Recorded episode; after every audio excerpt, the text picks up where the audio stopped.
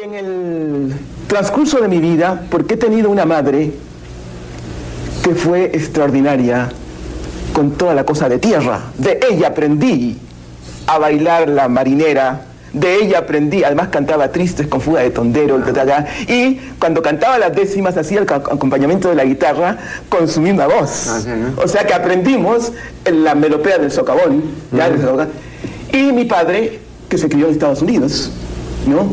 Fue de ocho años con unos padrinos de él y volvió de 32, se casó y de ahí venimos nosotros. Entonces, desde muy pequeñita, ¿no? todos hemos escuchado, hemos conocido así, de Paporretti cantábamos a Wagner, a Haydn, a Handel, a mm. Mozart, ¿ya? Y, pero no como una cucharada de aceite castor, ¿no?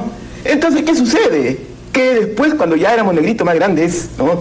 Esto, en la mesa grande del comedor, me acuerdo, después los días de fiesta tamborilábamos en la mesa y hacíamos combinaciones rítmicas, pero señores, sin saber que existía un continente africano, pero hay que ver lo que se dice sin contar, ¿no? Y los mayores aplaudían conociendo esto, conociendo esto desde dentro, conectándose, conectándose, una cosa es, como está dicho ya, desde el intelecto se colonizan ciertas partes del cuerpo. Y no se puede ser libre de una colonización. Esto es conexión. Escuchábamos a Victoria Santa Cruz en una conocida entrevista que le realizó el ya fenecido Marco Aurelio de Negri, en donde nos contaba una de sus anécdotas de la infancia y nos sirve de introducción para el tema que vamos a tratar hoy día, porque hoy día nos vamos a sumergir en el arte negro. ¿Qué tal, Daniel? ¿Cómo estamos? Muy bien, Jorge. Muy contento una vez más aquí en Biografiando, siempre por la ruta de la curiosidad. Y como has dicho, ¿no? en esta ocasión vamos a hablar de dos de los más grandes, y no son tal vez los más grandes exponentes del arte afroperuano, el arte negro en nuestro país, que como estábamos conversando, pues esto es parte de nuestro folclore, porque el folclore es, es todo lo que involucra a, no solamente quizás las, la música, las danzas, sino también todas las expresiones culturales, artísticas que tienen los distintos eh, pueblos que puede de repente en nuestro país, ¿no? El arte o el folclore que viene de los Andes, de la costa, la selva y en este caso también pues el que tiene raíces africanas. Así es. Eh, bueno, el folclore entendido pues como la cultura viva de tradiciones que todavía hasta el día de hoy se mantienen eh, y que además no solamente está puesta en la, en la música y en el baile, sino también en costumbres propias como la forma de vestir, como eh, la comida, como fiestas patronales. Hasta la forma de hablar. festividades, incluso. los dialectos. Claro, claro. Podríamos considerarlo nosotros dentro del folclore. Alejándonos ya un poco de lo, del lado académico e, e irnos sumergiendo en la forma de entender de la vida, de, todas las personas que vivimos, porque, porque en cada parte del país, así como en cada parte del mundo, tenemos nuestras propias expresiones folclóricas. Y en el siglo pasado hubieron dos hermanos que se interesaron en esto, obviamente que influenciados por una familia artista también. Claro, eran muchos hermanos y muchos de ellos, algunos de ellos, bueno, fueron muy famosos. ¿ah? E, efectivamente, pero no solamente eso, porque dos, e, es decir, sus padres, que ya lo vamos a conversar en un ratito, eh, fueron artistas y, y les heredaron pues esta vena artística, este interés por el, por el, por el este amor por el arte, Jorge, y también por la cultura en general, porque no solamente eran, eran dos artistas, sino eran dos personas muy cultas. Muy cultas, muy cultas, así es. Y que por eso los hemos elegido para el biografía de hoy día, porque hoy día vamos a hablar de Nicomé Santa Cruz y de Victoria Santa Cruz.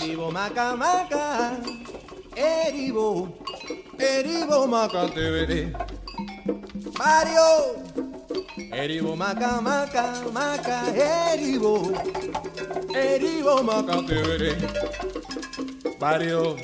Eribo maca maca Eribo Eribo maca tevere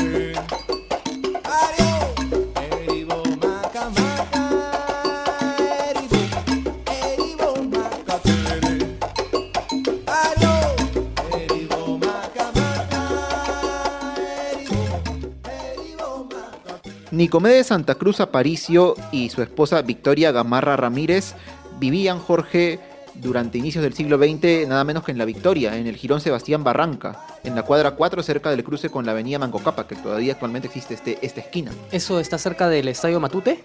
Eh, relativamente, estará pues a unas, eh, ¿qué te digo? Cuatro cuadras. También está cerca del Estadio Nacional, muy está cerca. Es el corazón de La Victoria. Claro, eh, La Victoria, el barrio de La Victoria. Claro.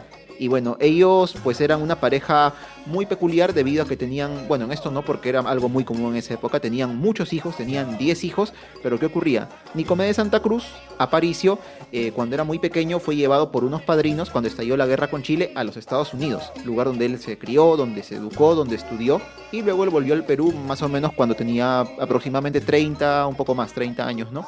Y él era una persona muy culta, allá en Estados Unidos eh, devoraba lecturas, le gustaba escuchar música, música clásica y trajo al Perú este gusto, esta, este amor por la cultura y pues en esta época es que conoció a quien sería su esposa Victoria Gamara Ramírez y pues se casaron.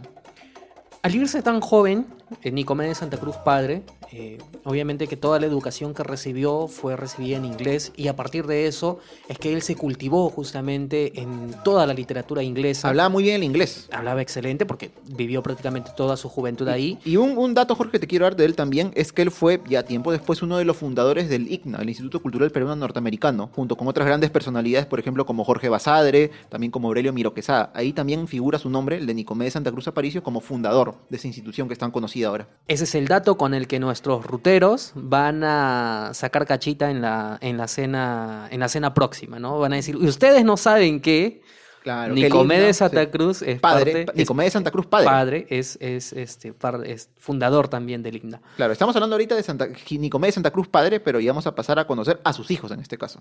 Ahora, Victoria Gamarra Ramírez, que se casó justamente con Nicomedes Santa Cruz, fue una gran bailarina de marinera, de Y- Zamacueca, sí, sí. e- y perteneció a una familia de artistas también porque su padre fue pintor. Tenían también una hermosa voz, según cuentan sus hijos, ¿no? Tal vez no era cantante profesional, pero cantaba muy bien. Cantaba marineras, cantaba landós, en fin, diferentes ritmos pues afroperuanos que, que actualmente son muy conocidos, pero que pues en esa época tal vez no estaba eh, tan inserto culturalmente pues dentro de la movida también digamos artística cultural en nuestro país. Victoria Santa Cruz nació el 27 de octubre de 1922 y Nicomedes Santa Cruz nació el 4 de junio de 1925. Eran los octavo y noveno hermanos respectivamente. Sí, apenas se llevaban tres años.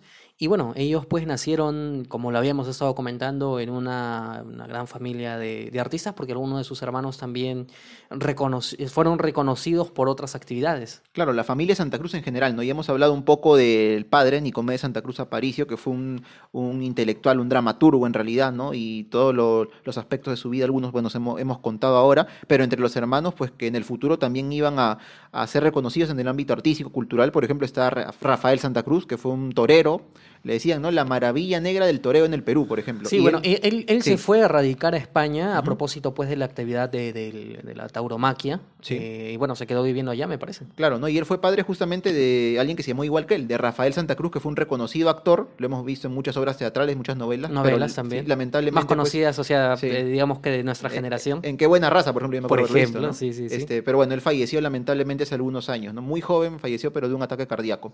Y también está, por ejemplo, otro de los hermanos de Nicomedes y Victoria, es César Santa Cruz, que ya también cuando, cuando va a ser un poco mayor va a participar eh, con sus hermanos, que son los más conocidos en realidad, Nicomedes y Victoria, en la cola- colaboró con ellos para la creación de algunas de sus obras pues artísticas que ellos van a tener y de las cuales vamos a hablar un poco más adelante. Así es, bueno, ellos pues eh, crecen en este, En en, este en el barrio de la Victoria. eh, Claro, en el barrio de la Victoria. Que seguramente era muy diferente la Victoria de los años 20 a lo que podemos imaginar ahora, ¿no? Claro, y tal y como, como habíamos abierto con, eh, con este extracto de entrevista de Victoria Santa Cruz, nos damos cuenta pues que es una infancia, eh, tal y como en algún momento Nicomedes lo va a decir, ¿no? Yo nací entre décimas, Ah, mira. porque claro, tienes a una madre que te enseña la marinera, que te enseña a bailar, que está muy ligada al arte, tienes a un padre extremadamente culto, poeta, dramaturgo, Dicen que tenía una, una biblioteca muy completa, Jorge, en inglés en, en su inglés. Sí, claro. en Entonces inglés. ellos crecieron pues leyendo, leyendo, Leyendo. estas obras en, en- otro idioma, claro. en otro idioma, y además crecieron con criados pues en música clásica, eh, como lo, lo cuenta la propia Victoria Santa Cruz. Claro. Pero, eh, digamos, eh, yo me imagino pues cómo habrán sido estos almuerzos, o estas cenas, estos Claro. lonches, estos desayunos que tenían, eh, eh, sumamente alegres, ¿no? Eh, E interesante, e con las inter- conversaciones que podían tener, por supuesto. Claro, interesantes por un lado y, y luego las creaciones musicales que por ahí salían este, casi sin, sin saber Claro, que en como, realidad como esto tenía... la misma Victoria, ¿no? Claro, que esto tenía pues este, antecedentes a- a- afroperuanos y, y en realidad mucho de esto va a significar justamente para la obra que van, ellos van a desarrollar más adelante. Pero ¿qué sabemos de la, de la infancia y de la adolescencia de ellos dos? Bueno, en el caso de Victoria, por ejemplo, ella misma lo ha contado en otras entrevistas, no en este caso la entrevista de Marco Aurelio de Negri, sino otra que dio otro medio ya tiempo después, eh, que ella cuando era muy pequeña, por ejemplo, Jorge, comenta que tenía pues como muchos niños, amiguitos, amiguitas en el barrio. Y de pronto un día llegó una familia de gente que era de piel blanca. Y ellos también tenían una hija más o menos de esa misma edad. La niñita pues se integró al grupo, la niñita nueva, pero, ¿qué dijo cuando vio a Victoria? Dijo, yo con eh, esa negrita no quiero jugar, sáquenla del grupo porque si no, yo no voy, a, no voy a jugar con ustedes. La misma Victoria dice, ah, bueno, pero ella es la nueva del grupo, no le van a hacer caso seguramente, pero ella dice, ¿no? Para, estoy parafraseando un poco, pero es lo que cuenta, para gran dolor mío, porque ella dijo, lo que sentí en ese momento, un puñal comparado con eso, es una caricia comparado a lo que sentí, que mis amigos me dieron la espalda y me dijeron, no, Victoria, sal de acá, no vas a jugar con nosotros porque eres negra y ella no quiere que jueguen con nosotros. Y ella pues comenta que eso fue un, duro golpe, ¿no? Para, en realidad, sobre todo para un niño. Y dice, a partir de entonces me di cuenta que era negra. Y ella dice, no, no, o sea, no me doy cuenta de que mi piel era, era de color oscuro, era negra, sino lo que significaba entonces ser negro, es decir, pues la discriminación, el prejuicio y todo lo que ello conlleva. Y en el caso de Nicomedes, pues Jorge, lo que, lo que se sabe es que él, hemos escuchado alguna de sus décimas más conocidas, ¿no? Esa de a cocachos aprendí mi labor de colegial en el colegio fiscal del barrio donde nací. Se sabe que él estudió seguramente igual que sus hermanos, pues en un colegio fiscal justamente cerca de la calle Sebastián Barranca en La Victoria, tal vez de ahí, ¿no? Este, un poco por esa, esa vida pues de colegial, un poco, un poco inquieta, por ahí pues nació esa, esa, esa inspiración para componer pues estas famosas décimas. Eh, pero lo que se sabe, Jorge, también parte de su biografía, es que ya cuando Nicomedes y Victoria eran un poco más mm, niños de un poco más edad, cambiaron de domicilio en el año 1933 y se mudaron a Lince. ¿Por qué? Porque su padre fue nombrado jefe de mecánicos en la hacienda Lobatón. La hacienda Lobatón está cerca de lo que actualmente es el mercado Lobatón en Lince, ¿no? Por la zona de Rizo, Petituars, por ahí. Claro, claro. Y nos damos cuenta, Jorge, con esto, bueno, yo lo deduzco en realidad, que si su padre era, fue nombrado jefe de, de mecánicos, Nicomedes Santa Cruz Aparicio, Nicomedes Santa Cruz padre, eh, quiere decir que tal vez él, a pesar de que era dramaturgo, era muy reconocido, pues no podía de, repente dedicarse de lleno a esto que tanto le apasionaba, pese a que era un hombre muy culto muy, muy, muy intelectual para aquella época, sino que tenía que trabajar en otra cosa, ¿no? Jefe de mecánicos. Bueno, de, por sí nosotros sabemos que, que, el arte o que dedicarse al arte no es, no es, que, no es que te va a sortear inmediatamente un reconocimiento o mucho dinero. Eh, obviamente que hay casos excepcionales, pero hay muchos artistas, incluso muchos literatos que han muerto en la pobreza y que muchas de sus obras recién se han reconocido a partir de, de su partida. Ahora, es en adolescencia también cuando Nicomedes Santa Cruz, por ejemplo, va a conocer a Porfirio Vázquez. Porfirio Vázquez, gran difusor también de la y gran decimista también, también, también. Eh, gran difusor del, del, digamos, del arte negro, que él tuvo incluso un, un, grupo con sus hijos que se llamaba, si mal no recuerdo, Porfirio Vázquez y sus hijos, que cantaba pues música, música afro. Uno de sus hijos de Porfirio Vázquez, el menor, es ah. el famosísimo Pepe, Vázquez, por claro, ¿no? Entonces, para Nicomedes va a ser una gran, una gran influencia eh, esta convivencia que va a tener con Porfirio Vázquez, pero ¿qué pasa? Que así como su padre eh, estuvo trabajando en una mecánica, su padre va a conseguirle un oficio a Nicomedes y va a empezar a trabajar como ayudante de herrero. Años más tarde, él va a convertirse incluso en maestro de herrería, eh, fundando un taller en Chacra Colorada, en Breña.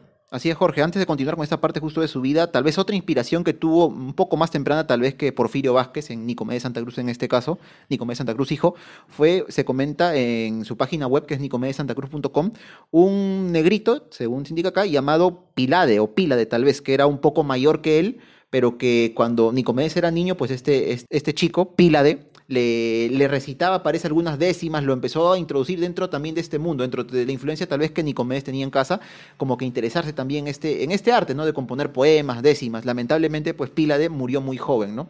Ah, mira tú, no, no tenía ese dato, pero mira tú que, que, es cierto que esto de las décimas para Nicomedes va a ser una constante, porque, por ejemplo, Rafael Santa Cruz, su sobrino, el actor que, que ya falleció, a propósito de haciendo este programa, eh, yo personalmente vi un, capítulo de Sucedió en el Perú en el que él habla algunas anécdotas eh, justamente de sus tíos. Sí. Eh, cuenta pues que él, cuando estaba trabajando como herrero, al mismo tiempo que trabajaba como herrero, Nicomedes Santa Cruz, Nicomedes Santa Cruz iba componiendo algunas décimas. Entonces él dice, en los mismos planos en los que él iba ideando pues las, las, las figuritas o, el trabajo que estaba haciendo, a veces descansaba y se ponía a escribir ahí algunas décimas. Ahora, como herrero, que es digamos que uno, un oficio... Que lo aprendió Jorge, que lo aprendió en realidad, según tengo entendido, eh, eh, cuando todavía no había terminado la primaria. Según se indica justo en esta web que mencioné, Nicomé de Santa Cruz no terminó la primaria, sino que sus padres lo mandaron a aprender ese oficio de herrero y pues ahí se empezó a desarrollar. Y uno de sus, de sus trabajos, digamos, que, que- que- que más se le recuerda y que siempre se cita en sus biografías, es que él, conjuntamente con sus hermanos Pedro y César, construyeron el mausoleo de Felipe Pinglo Alba. Claro, ¿no? Él- Está en él- el presbítero maestro. Y él fue el que donó como herrero que era, pues parte creo del, en fin, del enrejado, no sé qué va dentro Claro, porque él lo, es que él, lo- él lo- él lo hizo. Claro, Él sí. lo hizo, ¿no? Él, bueno, tuvo inspiración y está ahí. Es decir, que ese trabajo eh, eh, artesanal, porque digamos que, que el oficio que le hacía era de un artesano. Era su oficio de herrero en este lo, caso, ¿no? lo podemos ver si nos damos un paseo por presbítero maestro, lo podemos ver ahí en la tumba de Felipe Pinglo Alba. Sí, Jorge, y justo qué coincidencia que justo hablabas de que, claro, este, Nicomés San- Santa Cruz empezó como aprendiz de herrero, luego fue maestro herrero, llegó a tener su propio taller justamente en Chacra Colorada, que en realidad, Jorge, este, según tengo, según he visto, parece que hay una confusión con los lugares porque el lugar donde estaba este taller era el Girón Pastaza Cuadra 6, que queda en Breña, pero Chacra Colorada está cruzando, me parece, la avenida Arica, eso es al sur de la avenida Arica. Y te lo comento porque, mira, yo hace un tiempo, hace algunos años, yo frecuentaba mucho este lugar, iba muchas veces, pero pasaba por, la ¿Por qué? cuadra 6 del Girón Pastaza, bueno, conocí a alguien a quien iba a visitar por ahí, este, te hablo cuando tenía pues yo 18, 19 años, pero mira, ni por acá pensaba que por ahí pues este Nicomé de Santa Cruz tuvo Había su taller de herrero, taller, claro. ¿no? Uno ni, ni siquiera debería tal vez haber una marca, no sé, una señal, la Municipalidad de Lima o de Breña poner eso, ¿no? Sí, Bueno. sí, es cierto, es cierto. Claro. Lo cierto es que en 1956, pues, él va a dejar su, su, su taller. Parece que, digamos que de cierta forma, tal vez, ¿no? Especulo, pero da a entender que tal vez se cansó, ¿no? De este oficio de Sí, herrero y empezó él- a querer que- desarrollar su vena artística. Claro, es que él antes de, de- o sea, es decir, una vez que lo deja y antes de empezar a desarrollar esta vena artística, como tú la llamas, va a empezar a realizar algunos viajes, ¿no? Él va a recorrer el Perú Sí. y va a recorrer otros países de América incluso, porque ya para entonces había compuesto algunas décimas y algunos poemas y digamos que hizo esta suerte de mochilero, ¿no? Eh, tratando de vivir del arte. Y bueno, eh, fue un viaje corto porque, bueno, a su retorno se incorpora a la compañía artística Pancho Fierro, compañía que años más tarde, o que, que tiempo más tarde, va a llamarse Ritmos Negros del Perú. Ritmos negros del Perú. Ritmos de la esclavitud contra amarguras y penas. Al compás de las cadenas, ritmos negros del Perú.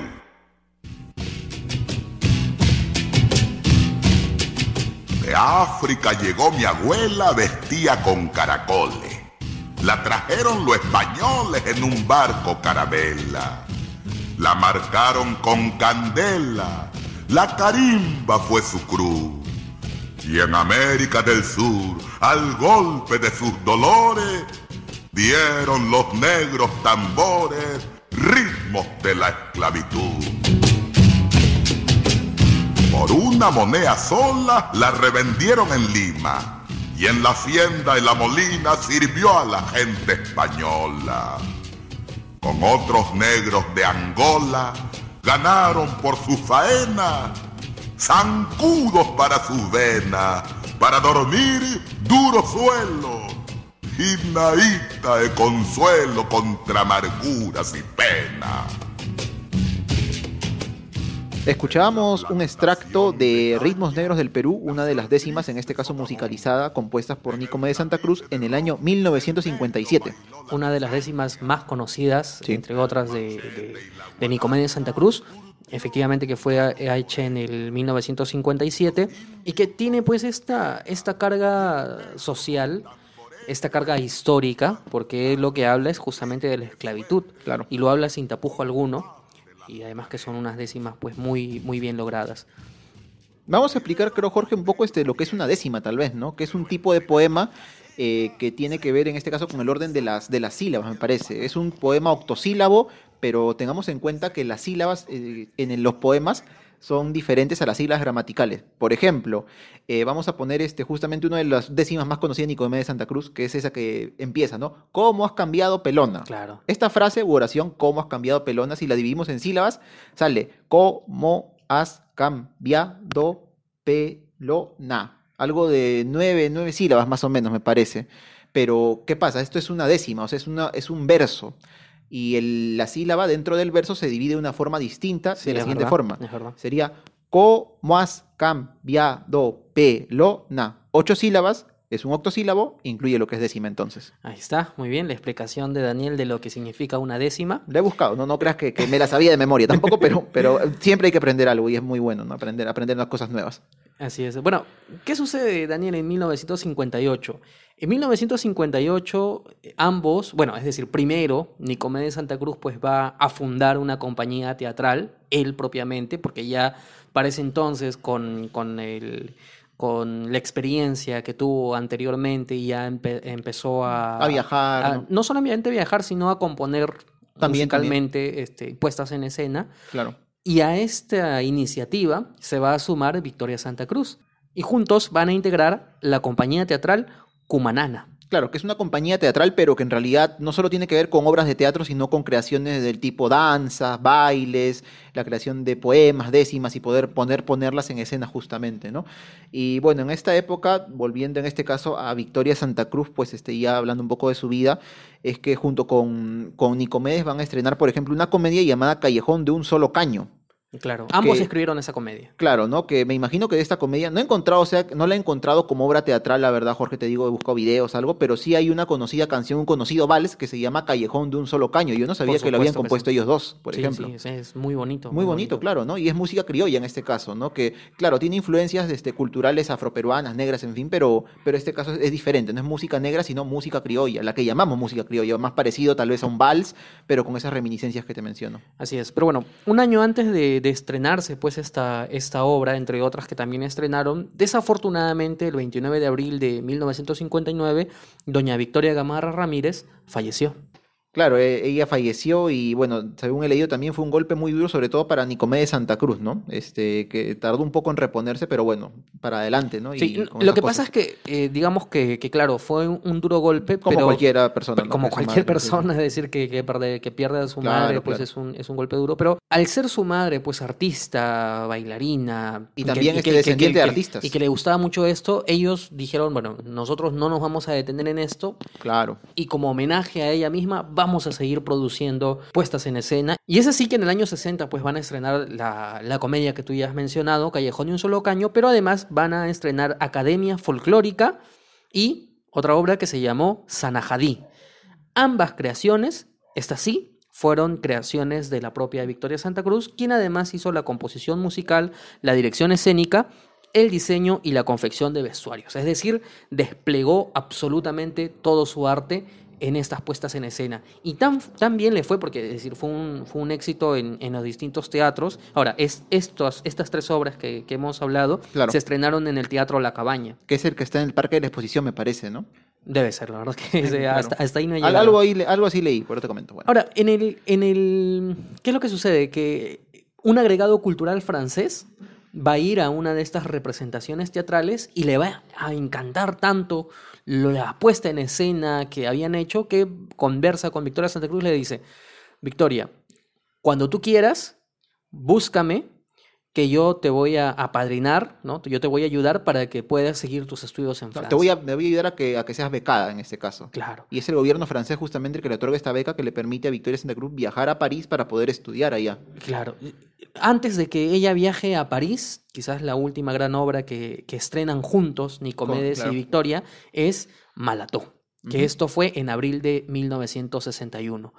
Posterior a esto, eh, como tú lo has mencionado, en 1962 Victoria Santa Cruz viaja a París, becada por el gobierno francés, y bueno, ahí ella va a estudiar prácticamente todo, es decir, se va a nutrir de este conocimiento ya más académico, porque hasta entonces había sido más bien una academia, un, perdón, un conocimiento autodidacta, así como, así como Nicomedes Empírico, ¿no? empírico creo que es la mejor palabra, y eh, va a estudiar coreografía, va a estudiar diseño de vestuario, va, va a estudiar fisiología del movimiento y hasta se va a nutrir de la moda parisina, va- porque va a hacer una exploración total del arte. Ahora, Victoria Santa Cruz también va a participar en varias puestas en escena. Los biógrafos también citan las más conocidas. Una de ellas es El retablillo de Don Cristóbal, Es una obra de García Lorca, creo. escrita en 1930. Y también eh, va a participar de la puesta en escena La Rosa de Papel, escrita en 1924 por Ramón del Valle Inclán, famoso escritor español. Claro, famoso dramaturgo, escritor español. Y ella, va a ser justamente la encargada, como dices, de los vestuarios, ¿no? Sí, eh, sí, es que eh, ahí está su arte. Claro, Eh, es parte- que ese- parte de o sea, su- de parte- su arte, parte de su de su talento, arte. Y sí. es que de eso ella va a aprender, va a aprender, va a aprender. O sea, ella no va a desperdiciar en ningún momento todo esto. Y es que ella empieza a asumir, y creo que es importante decirlo ahora, asume su papel, ¿no? Su papel artístico y lo que en algún momento le afectó, lo que tú nos has contado, esta discriminación que sufrió Claro, de niña, niña, que claro. la golpeó y, y yo diría que la marcó de por vida, pero no la marcó para mal. Como ella misma dice, a mí no me gustan las víctimas. Claro. No, porque ella dice, eh, yo fui víctima y a mí no, me me gusta- gustan las víctimas. Porque las víctimas siempre sienten que el mundo está en contra de ellas. Claro. En cambio, lo que ella va a hacer es encontrar un cambio de perspectiva ante estos problemas y va a encontrar la oportunidad de crecer ante las dificultades. Y este tipo pues, de problemas para ella pues, son un trampolín para, para lanzarse y para empezar a hacer y a desarrollarse. Y va a decir, yo soy orgullosa de ser negra. Porque eso, eso es lo que va a decir. Y lo que también dijo en quizás la obra más conocida, musicalizada de parte de ella, que dice, me gritaron negra.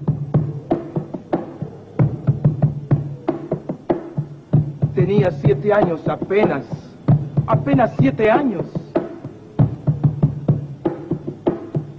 ¿Qué siete años? No llegaba a cinco siquiera.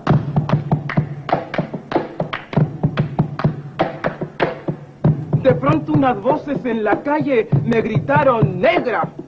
¡Negra! ¡Negra! ¡Negra! ¡Negra! ¡Negra! ¿Soy acaso negra? Me dije. Sí. ¿Qué cosa es ser negra? ¡Negra! Yo no sabía la triste verdad que aquello escondía. ¡Negra! Y me sentí negra. ¡Negra! Como ellos decían. ¡Negra! Y retrocedí. ¡Negra! Como ellos querían. ¡Negra! Yo odié mis cabellos y mis labios gruesos y miré apenada mi carne tostada y retrocedí. ¡Negra! Y retrocedí. ¡Negra! ¡Negra! ¡Negra! ¡Negra! ¡Negra! ¡Negra! ¡Negra! ¡Negra! ¡Negra! ¡Negra! ¡Negra! ¡Negra! ¡Negra! ¡Negra! ¡Negra! Y pasaba el tiempo y siempre amargada. Seguía llevando a mi espalda mi pesada carga. ¿Y cómo pesaba?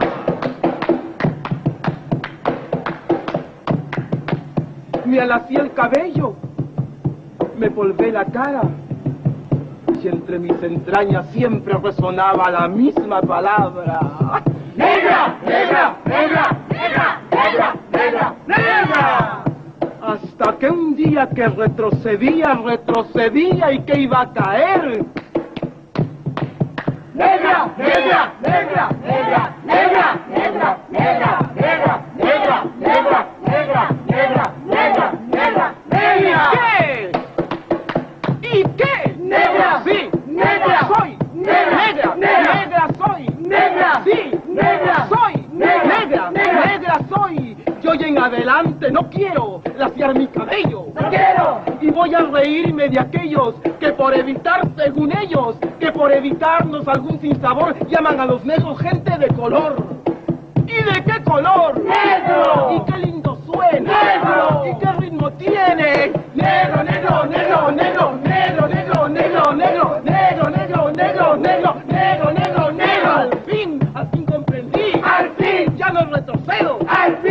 avanzo segura! ¡Al fin! ¡Avanzo y espero! ¡Al fin! Y bendigo al cielo porque quito Dios que negro azabache fuese mi color y ya comprendí! ¡Al fin! ¡Ya tengo la llave! ¡Negro, negro, negro, negro, negro, negro, negro, negro, negro, negro, negro, negro, negro, negro, negro! esta declamación, canto, no sé cómo llamarlo en realidad, pero que hace Victoria Santa Cruz Jorge al, al recitar pues este, esta composición de ella, me, gritaron negra, es tremenda. La primera vez que uno la escucha, de verdad que, que te quedas, pero wow, ¿no? Hasta, hasta uno dice, ¿no? ¿Cómo, cómo, qué, qué, qué fuerza, qué, qué orgullo para poder decirlo de esa manera y con, esa, y con ese arte, con esa finura hasta cierto punto, movimiento que ella tiene al, al decirlo, ¿no? Es que es no solamente escucharlo, sino escucharlo y verlo. Y hasta en cierto punto, bueno, Eh, y, eh, en cierto escucharlo, punto incluso verlo sentirlo. y sentirlo. Claro sí. que ese, es- ese es el tercer factor que, que faltaba. Porque ella transforma la discriminación que sufrió en algún momento por ser negra. Y, y prá- prácticamente el- el- esta declamación es, eh, es, eh, Es- es su historia su contada, historia, es la historia de su vida.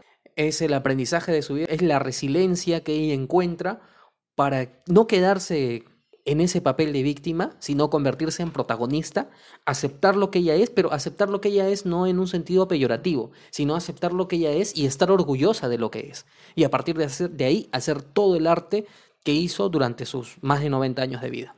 Eh, justamente, Jorge, hablando de esta, de esta, de esta composición de Victoria Santa Cruz, había un, una entrevista que le hicieron para un documental llamado Retratos, en donde ella comenta acerca justo de esa experiencia, ¿no? yendo un poco más allá de la composición del poema, ¿no? de Me gritaron negra, ella misma dice ¿no? que por muchos años, seguro cuando era joven, adolescente, pues vivía sintiendo odio, vivía sintiendo mucho odio, incluso ella lo dice allí, si yo, siendo tan niña, cuando me dijeron eso, no jugamos contigo porque eres negra, me hubieran puesto una ametralladora en la mano y hubiera salido a matar gente blanca. Ella misma lo dice. Y bueno, ella entonces se sentía fuerte a medida que fue creciendo, dice ella, porque sentía odio. El odio me hacía sentir fuerte hasta que pues se dio cuenta que esto no la lleva a ningún lado y que por el contrario, ¿no? ¿Por qué, decía yo, voy a retroceder cuando la gente me dice de forma peyorativa negra. Al contrario, tengo que estar orgullosa de ello, porque soy negra, nada lo va a cambiar y eso es algo bueno, es algo que me gusta, es parte de mi cultura, parte de mis raíces eh, incluso, Jorge, me quedo con una frase que ella dice también en esa entrevista con, donde ella menciona, cuando alguien dice que no es racista, es porque antes lo ha sido. Me deja pensando, más allá de repente de estar de acuerdo o no, te deja pensando, ¿no? Bueno, eh, es que eh, Victoria Santa Cruz, más allá de su labor artística y de ser difusora del arte, era muy culta. Era una gran intelectual. Era una gran intelectual, así que no sé, eh, cuando yo escuché por primera vez, y creo que a ti te ha pasado lo mismo, a mí esto me, me, fascinó, porque no lo conocía antes y cuando lo vi me dije, oye, me quedé impactado. Con este poema, ¿no? Eh, me quedé enamorado de la interpretación que ella tiene con la fuerza, eh, con la fuerza de la vivencia, además, ¿no? Porque hay, para, hay, que, hay que vivirlo para sentirlo. Claro. Y es, es eso.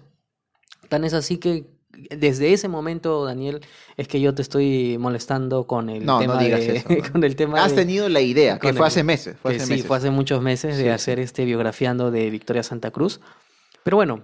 Y también de su hermano Nicomedes, ¿no? Que también está ligado siempre ambos al tema del arte negro afroperuano en nuestro Que creo que es la oportunidad perfecta además para hablar de los dos. Por supuesto, sí.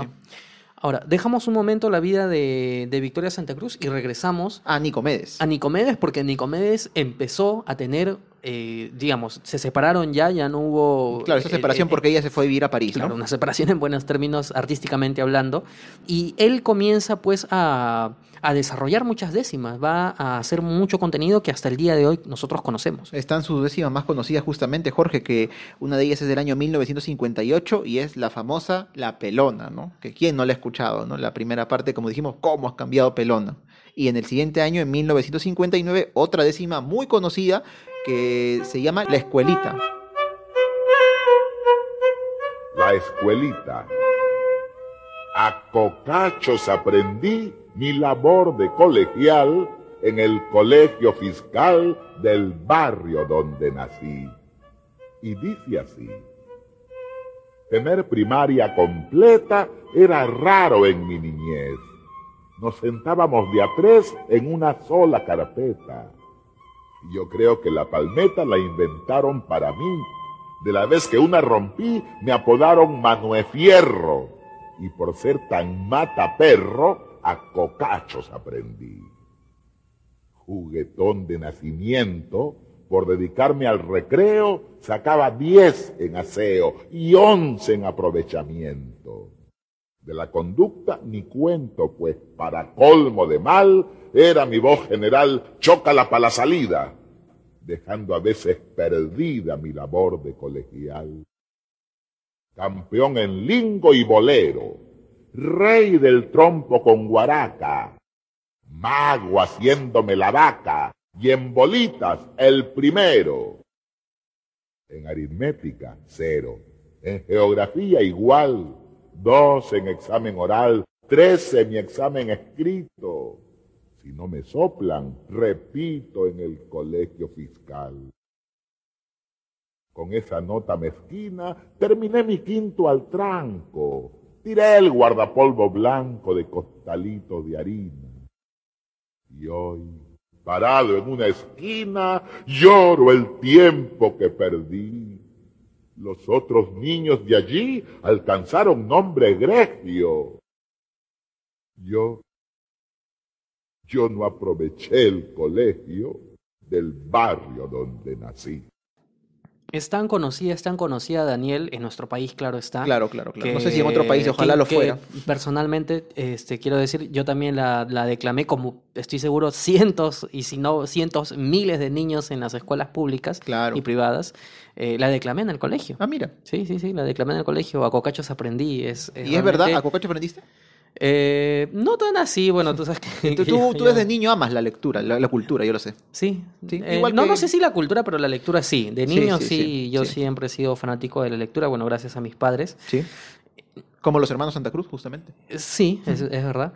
Y bueno, no sé qué decirte de, este, de esta décima que, que se ha convertido en un sello característico eh, de, la, de todas las escuelas, ¿no? Es decir, En, se en ha, nuestro se ha- país, al menos, se de ha todas estudiado, maneras. se ha leído y se ha declamado esa décima, pero es una de las más conocidas a nivel país, creo yo. No sé qué otra, qué otra poesía, porque eh, digamos, es una décima, pero en el colegio a veces la conocemos como Es poesía. una poesía, no solo que es un tipo de poesía en realidad. ¿Qué otra, ¿Qué otra poesía, qué otra creación de estas líricas eh, es tan popular como esta? Por ahí de repente algún poema de César Vallejo, ¿no? Los la primera parte, Negros. Los Heraldos Negros, ¿no? Claro. O- Pero entre los dos yo pongo una competencia, o sea, Cocachos aprendí, se recita en No, la es que, es que- primaria y es se que en también, la secundaria. es que también, Jorge, pues esto, esto como que te, te grafica un poco en tono tal vez este eh, Es que- lúdico, ¿no? es La, la experiencia del colegial en, Es el- que en la escuela, ¿no? ese es uno de los, de los mayores méritos que, que tuvo Nicomedes Santa Cruz, porque él, que fue un autodidacta, Sí. pero fue un autodidacta culto, eh, es decir, por la influencia familiar, que pues eh, tenía esta facilidad de llegar a la gente con un lenguaje eh, fácil, con un lenguaje, eh, o sea, quiero decir, es un, es un lenguaje digerible, pero tampoco no es un lenguaje vulgar, vulgar de ninguna forma Ni siquiera coloquial en ni realidad. siquiera coloquial. Entonces, ese, ese balance que él tiene entre lo culto y, y lo familiar es quizás el, el mayor éxito o lo que va a catapultar muchas de sus obras Sí. y que van a ser totalmente conocidas. Entre ellas las que hemos mencionado. Ahora, Nicomedes en los años 60 pues escribió varios artículos en la prensa, entre ellos El fue diario La Prensa. colum- no, en, Ah, la, en la prensa en general. Ah, ya. Lo entre, siento. entre ellos eh, fue columnista del diario Expreso. Ah, ya, ya. eh, realizó textos tipo algunos cuentos o eh, realizó textos relacionados justamente al folclore, ¿no? En donde hablaba sobre, sobre algunas cuestiones artísticas. Participó en la radio y la televisión, es decir, se volvió famoso. Sí. Porque en la radio y la televisión participó recitando sus décimas que se volvieron inmediatamente populares. Tan es así que en el año 68 fue invitado por los alumnos de la Universidad Mayor de San Marcos para dar una charla sobre las décimas en Latinoamérica. Entonces, aquí viene una cosa interesante, porque él, que no terminó el colegio, que fue un autodidacta, fue a la San Marcos a dictar una conferencia sobre décimas en Latinoamérica. Es, a mí me parece que es un- un- una revancha a la vida que es muy bonita de decir, ¿no? Porque es decir, aparte de que las condiciones económicas o las condiciones familiares no, me han, no me han- sociales, no en me han realidad. permitido, o de la época, no me han Claro. permitido pues terminar mis estudios, eso no quiere decir que yo me voy a quedar en eso y no voy a tratar de desarrollarme. Y él se desarrolló y ha sido uno de los creadores más prolíficos de las décimas en el Perú y difusor del, del arte negro. Y bueno, fue reconocido justamente en la Universidad Mayor de San Marcos. Ahora, en el año 67, es decir, un año antes, que, que me he salteado un poco ahí en este, No- no te en este- no te en este aceleres. viaje de la curiosidad que estamos haciendo, en el año 67 él viaja a París, bueno, él empieza a tener muchos viajes. Claro, Es- hasta llegó a África, incluso con, y también su hermana Victoria, ¿no? Claro, bueno, en África. él, él tiene un famoso viaje a África que es a Senegal, que va a ser muchos Sí. años después. Eh, Pero, ¿qué pasa en el 67? Que bueno, él viaja a París en uno de estos tantos viajes y aprovechando la instancia, la estancia aquí en París, visita a su hermano Rafael, eh, del que ya hemos hablado que fue, fue torero. que él estaba viviendo en España. Y es aquí donde él va a conocer a Mercedes Castillo. Se dice que fue un flechazo inmediato, él se enamoró de ella, ella se enamoró de él y se casan en diciembre del 68. Ah, mira, justamente quizá esto explica que poco tiempo después, en el año 69, nació su primer hijo, justamente, Pedro Nicomedes Santa Cruz, y en el año 71 su otro hijo, Luis Enrique Santa Cruz. Victoria una vez pues que, que afianzó todo su conocimiento artístico en París y en Europa, porque también estuvo creo que en España, va a regresar al Perú, porque di- digamos que, y acá viene un- un- una decisión que ella misma toma, porque pienso yo que ella tenía pues toda la oportunidad de crecer en Europa artísticamente hablando, porque tenía toda la capacidad, pero ella lo que decide es regresar al Perú. Y regresa al Perú para aquí, en el Perú, eh, realizar obras artísticas que puedan ser exportadas a nivel mundial. Es así que en el año 68 ella va a crear o va a fundar el grupo Teatro y Danzas Negras del Perú, presentándose en diversos teatros y también en la televisión peruana. Y también las Olimpiadas de México 68. Ahí quería llegar. El- efectivamente ellos fueron invitados y representaron al Perú en los festejos de los Juegos Olímpicos de México del 68. Eh, pero ¿qué es lo que sucede? Que eh, digamos que del gran grupo que era del, del grupo de teatros y danzas, solamente queda un, un grupo de veintitantas personas, menos de 30 personas, que iban a viajar el 5 de octubre de aquel año para eh, realizar pues su espectáculo. Pero el 4 de octubre se produce el golpe de estado de Velasco Oh, claro, el año 68. en el año 68. Entonces, muchos de ellos estaban en duda si es que realmente se iba a realizar el viaje o no, pero al final el gobierno decidió que de todas maneras tenían que irse, digamos, para mantener las cosas más o menos normal, y es así pues que ellos viajan a México y realizan su presentación, donde fueron reconocidos con una medalla y un diploma. Ahora, a partir de esto, va a realizar distintas giras por distintas ciudades de Estados Unidos, y posteriormente ella va a ser nombrada directora del Conjunto Nacional del Folclore del Instituto Nacional de Cultura. Y habíamos comentado, creo antes, Jorge, eh, que eh, parece que hubo como una especie de, no necesariamente una decisión, quizá en buenos términos necesariamente, sino eh, porque yo encontré algunas fuentes que indican que fue por un tema de ética, que cuatro personas, o un grupo de personas, bueno, se separaron de, del grupo Teatro y Danzas Negras del Perú y fundaron Perú Negro, ¿no? Y me habías comentado que pues esto, si bien no puede ser comprobable, sí se da mucho en las agrupaciones folclóricas. Bueno, pero digamos que habría que encontrar eh, concretamente cuál fue el, el- el origen, ¿no? Porque, Ah, claro. claro, es decir, por temas éticos es, es, es, es muy ambiguo, ¿no? Es muy ambiguo. Lo que es cierto, sí, es que digamos que hasta el día de hoy en las agrupaciones folclóricas, eh, para fortuna o mala fortuna, siempre pues se producen esta suerte de divisiones, ¿no? De, de alumnos que luego fundan sus propias compañías artísticas o sus propias agrupaciones. Pero cada caso es particular, ¿no? Y cada caso tendrá que analizarse y tendrá que, que- que Claro. valorarse de acuerdo a las circunstancias propias. El hecho es que aquí nació Perú Negro. El hecho es que, eh, quieras o no, indirectamente quizás, eh, Victoria Santa Cruz va a, a- a influir en la fundación de Perú Negro. Sí. Porque mucha de esta obra deriva directamente de la obra propia de Victoria Santa Cruz, así como la Compañía Nacional del Folclore, que hasta el día de hoy existe. Ahora, con el Conjunto Nacional del Folclore, pues ella va a visitar Estados Unidos, va a visitar Canadá, va a visitar Centroamérica. Y en el año 71, Daniel, ella va a ser reconocida porque va a ganar el premio a la mejor folclorista en el primer festival y seminario de televisión de la televisión chilena. Y justo, Jorge, en este año 1971 es que su hermano Nicomedes Santa Cruz, volviendo un poco a su vida, aunque acá se deben entrelazar pues, las biografías de ambos, él organiza el primer festival de arte negro en Cañete. Y su hermana Victoria va a ser la encargada de la, de la escena, o sea, va a ser la directora escénica. O sea, vamos a ver también acá nuevamente una, una junta del arte pues, de ambos hermanos, en este primer festival del arte negro que se dio en Cañete. Cuna del arte negro, pues, en el Perú, ¿no? Claro, Cañete está muy orgulloso, además de ser cuna del, Junto del- con Chincha, del ¿no? arte negro, junto con Chincha, pero... El sur chicos, en realidad. Bueno, sí, sí. Y ahí hay también una controversia entre los dos. Pero bueno, Cañete ha sido declarada, si mal no recuerdo, como capital del, del, del arte negro en el Perú, algo, algo por ahí. Sí. Ahí al, sé que por ahí tenemos algunos oyentes del cañetanos, que he estado viviendo yo tres años por ahí, ya sabrán corregirme. Ahora, en el año 74, Nicomedes Santa Cruz va a hacer el viaje a Senegal, se va a África claro. porque él va a participar en el, coloquio, en el coloquio Negritud y América Latina, teniendo una ponencia que se va a llamar Aportes de las civilizaciones africanas al Perú. ¿Quién mejor que él, como te digo, ¿no? Para poder este, participar pues, en este conversatorio, este coloquio. Y mira, en África, ¿no? O sea, tal vez un viaje que, bueno, en este caso para participar pues, de este evento, pero seguramente ellos también hubieran querido ir o querían ir para encontrarse con sus raíces en realidad, las raíces africanas que influyeron tanto en ellos desde que eran niños. Así es, y bueno, Nicomedes va a ser, como te decía, ya una persona reconocida, tan es así que se va a presentar en la televisión, no solamente aquí en el Perú, sino también en Cuba, en México. En Chile también la radio, me parece. Él va a ser un va a ser conductor de un programa de radio que se llamó América Canta Sí. Y además va a participar en la dirección de los programas de televisión por los caminos del arte y danzas y canciones del Perú. Se parece un poco a nuestro nombre, ¿no? Por la ruta de la curiosidad, por los caminos del arte. Sí, tienes razón, no me he dado cuenta.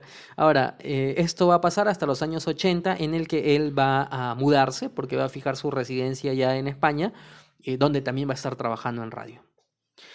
Luego de esto, en el año 82, él va a publicar el libro La décima en el Perú, que es considerado como el primer libro de estudio y de antología de décimas en el Perú.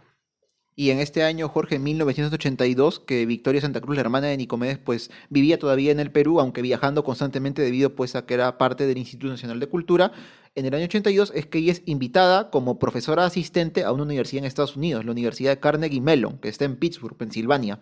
Y mire, ella fue invitada como profesora en realidad invitada, o sea, como tal, profesora invitada, pero poco a poco fue, qué sé yo, su, su, su, trabajo, en fin, fue, fue deslumbrando tanto a la gente allá que pasó a ser profesora asistente y posteriormente profesora vitalicia. Y se quedó ahí a Jorge hasta el año 99. Claro, ella es nombrada como profesora vitalicia del en el 89. ¿82? Ah, de vitalicia. como vitalicia en el 89 y va a quedarse hasta el año 99 por decisiones personales. Así es. Y Jorge, he encontrado entre, bueno, entre tantos, algo, algo para rescatar justamente de esta trayectoria ya como, como maestra, catedrática, en fin, de Victoria Santa Cruz, es que he encontrado algunos comentarios eh, en, en, los videos de YouTube que hay de la obra de ella, de los poemas, las canciones que ella, que ella recita, que son de su autoría, gente de Estados Unidos que pone en inglés, en su idioma natal, la mejor profesora que he tenido, pone. Y ella misma lo, lo, dice, Jorge, justo en esta entrevista que ella dio ya al volver al Perú mucho tiempo después en el programa La Función de la Palabra con Marco Aurelio de Negri, en que ella misma da a entender, ¿no? Justamente esa, esa verdadera vocación que debe tener más que un profesor, un maestro, en poder enseñar, o sea, más que enseñar, como ella dice, yo no enseño, yo comparto lo que sé. Y a las personas trato de, de, demostrarles eso, ¿no? Que ellos en vez de de repente memorizar, en fin, ellos por sí mismos puedan darse el trabajo o la curiosidad, en fin, de poder aprender por su propia cuenta. Pero no solamente eso, sino que lo hace desde un papel de humildad. Porque sí. ella dice, tener conocimiento no significa que yo estoy por encima tuyo.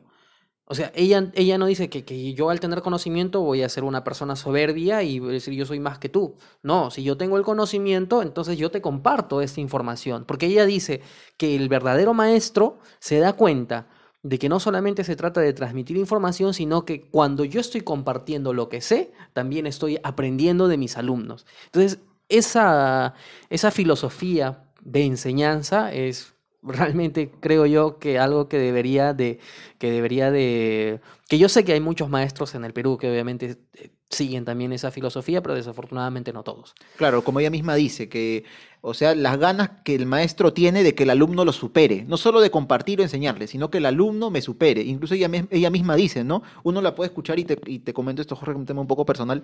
Uno puede escucharla hablar, en este caso debatir pues con Marco Aurelio de Negri, dos grandes luminarias de la intelectualidad en el Perú, y tú puedes pensar, ¿no? Si yo conversara con esta señora, que ya falleció, eh, como que me puedo quedar un poco, un poco, ¿cómo podemos decirlo? Hasta asustado, ¿no? Un poco opacado por su gran intelectualidad pero ella misma dice, ella luego comenta, yo a los niños los adoro por lo que dices, ¿no? Porque de ellos también puedo aprender, ¿no? Si bien ella no tuvo hijos, también por decisión personal, ella dice, ¿no? O sea, del, si, el niño puede aprender, nos damos cuenta pues que de todos en realidad puedes, puedes aprender. No tienes por qué sentirte menos ante alguien que de repente es cierto, tiene mayor cultura que tú, es verdad, pero...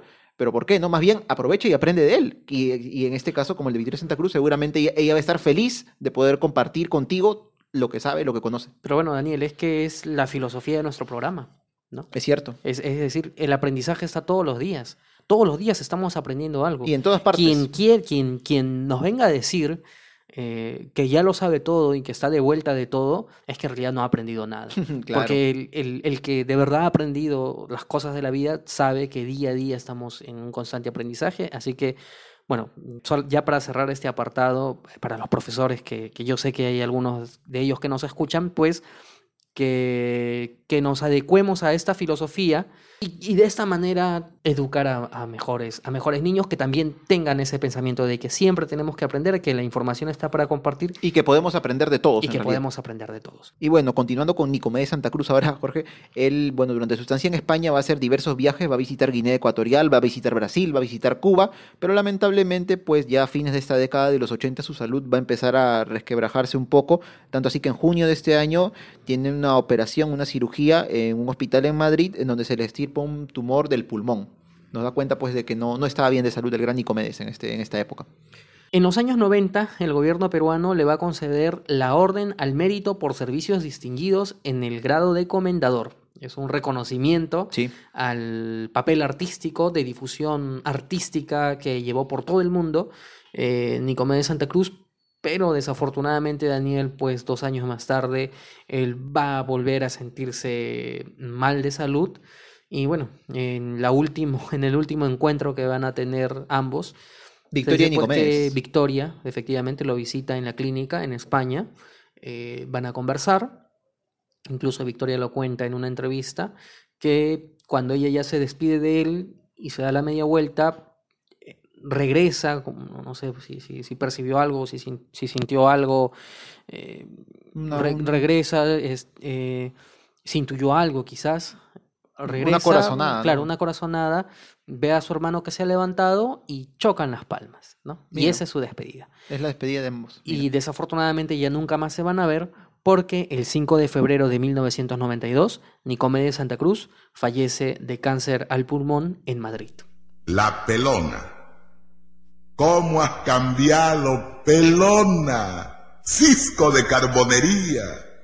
Te has vuelto una negra mona con tanta guachafería. Y dice así. Te cambiaste las chancletas por zapatos taco aguja. Y tu cabeza de bruja la amarraste con peinetas. Por no engordar, sigues dietas y estás flaca y hocicona. Imitando a tu patrona, has aprendido aún más. Hasta en el modo de andar, como has cambiado, pelona. Usa reloj de pulsera y no sabe ver la hora. Cuando un negro te enamora, le tiras con la cartera. ¿Qué? ¿También usas polvera? Permite que me sonría. ¿Qué polvo se pone Usía? ¿Ocre? ¿Rosado? ¿Rachel? ¿O le pones a tu piel cisco de carbonería? Te pintaste hasta el meñique porque un blanco te miró. Francisca, votá primero que son comer benarique. Perdona que te critique. Y si me río, perdona.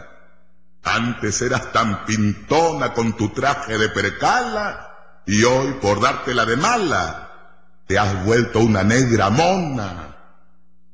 Deja ese estilo bellaco. Vuelve a ser la misma de antes. Menos polvos, menos guantes, menos humo de tabaco. Vuelve con tu negro flaco que te adora todavía. Y si no, la policía te va a llevar de la jeta por dártela de coqueta con tanta guachafería.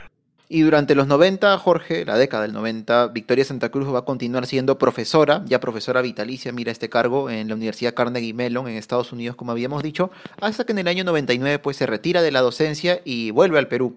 Vuelve al Perú, donde ya es también una figura muy reconocida, es en esta época ya en la década del 2000, inicios de, de estos años, que tiene esta entrevista que mencionamos con Marco Aurelio de Negri y otras tantas, en donde ya pues este, su figura es, al ser reconocida, pues todo el mundo quiere, quiere seguramente una entrevista de ella, ¿no? Para poder eh, entender, difundir y tomar atención pues a su arte.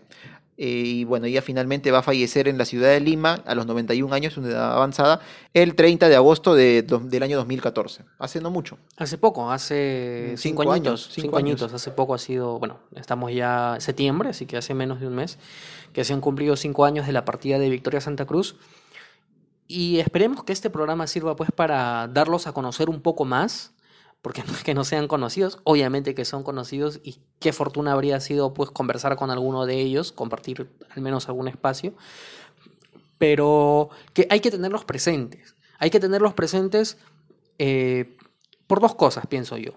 Una por su labor artística, literaria eh, y bueno, de puestas en escena que hicieron ambos, pero además por la enseñanza de vida que nos dejan. Que es decir, en el caso de Nicomedes, alguien que tuvo que dedicarse al- a un oficio artesanal Y que no por terminó el determinadas colegio. circunstancias, a eso iba que no terminó el colegio, pero que a pesar de ello se volvió un gran literar- literato en el sentido de las décimas, porque hay que serlo, eh, un gran compositor y que es reconocido hasta el día de hoy.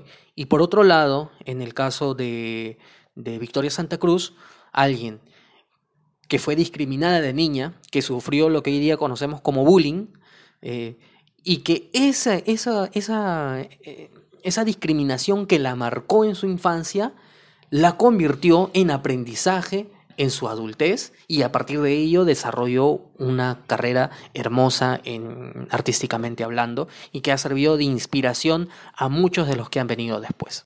En el caso de Victoria Santa Cruz, Jorge, aparte de su poema, su declamación de Me gritaron negra, les recomiendo a los ruteros de la curiosidad que puedan buscar una llamada Las Lavanderas, una canción, es un landó me parece, o una serie en realidad, una, composición musical de varios géneros de la cultura negra musical, en donde incluso está puesta en escena, porque es una mezcla como de música con teatro, es interpretada por dos grandes, por Eva Young y por Bartola. Búsquenla porque es muy buena, de verdad, muy, muy buena, se la recomendamos. Las Lavanderas de Victoria Santa Cruz. Bueno, ahí está entonces la recomendación para todos los ruteros para que puedan ver esta performance. Daniel, estamos llegando ya al final de nuestra edición de Biografiando. Y antes de irnos, obviamente que siempre tenemos algunos avisos que hacer. El primero de ellos, recordarles que eh, nos habíamos equivocado en realidad porque habíamos dicho el sábado primero de noviembre Ah, y es el sábado 2 2 de, de noviembre, noviembre, sí. que vamos a realizar nuestra primera ruta de la curiosidad, hay que Sí. llamarla así. Nos vamos a la hacienda Punchauca. Nos vamos en Entonza, en Encantado, o en la 3 de Santa Cruz, Jorge, que pasan por ahí, ¿no? Y bueno, justamente la Hacienda Punchauca, en este caso, celebrando nuestro primer aniversario y también nuestro programa 50. Así es, así que vamos a grabar ahí el programa adentro de la hacienda, vamos a hacernos ahí un espacio, si es que se puede. Y bueno, a todos los que nos que se quieran sumar, los invitamos a sumarse, ya está el evento en Facebook, así que pueden ir a, a- a ver todos los detalles están ahí. eh, y ya de ahí ya nos vamos a, a comunicar directamente para poder hacer las coordinaciones necesarias y poder sumarnos pues a esta, Claro. a esta aventura. Y hoy, 30 de septiembre, Jorge, es un día muy especial. Así es, porque hoy se celebra el Día Internacional del Podcast. Es la primera vez que lo celebramos. Bueno, no lo estamos celebrando concretamente, pero al menos lo estamos recordando. Así que sirva esta edición para enviarles un gran abrazo a toda la comunidad del podcasting aquí en el, en el Perú. Eh, pero no solamente en el Perú, sino Claro de toda no. la habla hispana. Y también los que hablan, hacen podcast en inglés y en otros idiomas, por supuesto. Sí, y además porque una vez que empezamos pues esta aventura del podcasting, Daniel, eh, nos hemos encontrado con muchas personas, muchas amistades, no solamente aquí en el Perú, porque claro, hemos conocido eh, muchos aquí en el Perú, pero también hemos conocido también en otros países, tenemos ya amigos en México, México, en España. tenemos amigos en España, y, y eso la verdad es que nos hace muy felices porque la democratización de las redes, eh, teniendo una oportunidad en este formato del- del- de estos audios bajo demanda de los podcasts, pues sirve y mucho. Y qué bueno de verdad que, que- que se pueda llegar a tantos países, a tantos lugares, eh, con la magia del Internet. Y también un saludo para las- los oyentes, ¿no? Porque sin ellos también, pues esto no iría como está ahora. Sí, evidentemente, porque cuando lo iniciamos, eh, pues no, no pensamos que de repente nadie nos iba a escuchar. Este día también es de ustedes. Y nos, y nos damos con la sorpresa de que sí, así que bueno, un saludo también para ustedes que nos están escuchando, que ya hablaremos un poco más a fondo en el programa 50 que vamos a celebrar del aniversario. Claro. Eh, pero también quiero yo personalmente, Daniel, mandarle un saludo a Luen Mendoza, porque cuando iniciamos esta aventura del podcast fue el primero que nos contactó, que nos dio a conocer justamente toda esta comunidad. Él, él nos descubrió con Él Fernando. nos descubrió, como Ferrando. Se le dice el Ferrando del podcast. Así que bueno, esta ha sido la edición de Biografiando del día de hoy. Daniel, les contamos a nuestros ruteros que nos pueden seguir escuchando en las siguientes plataformas. En Spotify, en Apple Podcast, en Anchor, en Evox, en Google Podcast, en Radio Public. Y bueno, nos pueden encontrar en las diversas redes sociales también, en Facebook y en Instagram como por la Ruta de la Curiosidad y en Twitter como arroba por las rutas 1. Y también pueden encontrar el listado de todos los episodios en nuestro blog. En nuestro blog, que es rutasdelacuriosidad.home.blog. Y también cualquier comentario que nos hagan llegar, sugerencia, lo que fuere, pueden escribirla a nuestro correo que es por las rutas de la curiosidad arroba gmail.com. O al inbox del, del Facebook o del Twitter. También. O del Instagram. todas partes, todas en todas partes. Y no se olviden también, eh, si quieren contactarse directamente con nosotros, que nos pueden seguir en nuestras redes sociales. A ti, Daniel, te siguen en... En Twitter como me encuentran como Daniel Tucto y como arroba da transporter con D, da transporter guion abajo. Y yo soy Jorge Juárez y me encuentran como arroba jcoco2515. Esto ha sido todo por hoy. Nos estamos encontrando la próxima semana con un nuevo episodio de Por las Rutas de la Curiosidad. Que también va a ser justo en un día muy especial, un 8 de octubre. Así es, así que ya con esa pista creo que ya les estamos les estamos diciendo de qué Le estamos se dando va el pase ya Ya le estamos dando el pase. Muy bien, nos encontramos la próxima semana. Chau. Kumanana, kumanana. Kumanana kumana. Kumanana kumanana Kumanana kumana Kumanana kumanana Kumanana kumanana Kumanana kumanana Kumanana kumanana Kumanana kumanana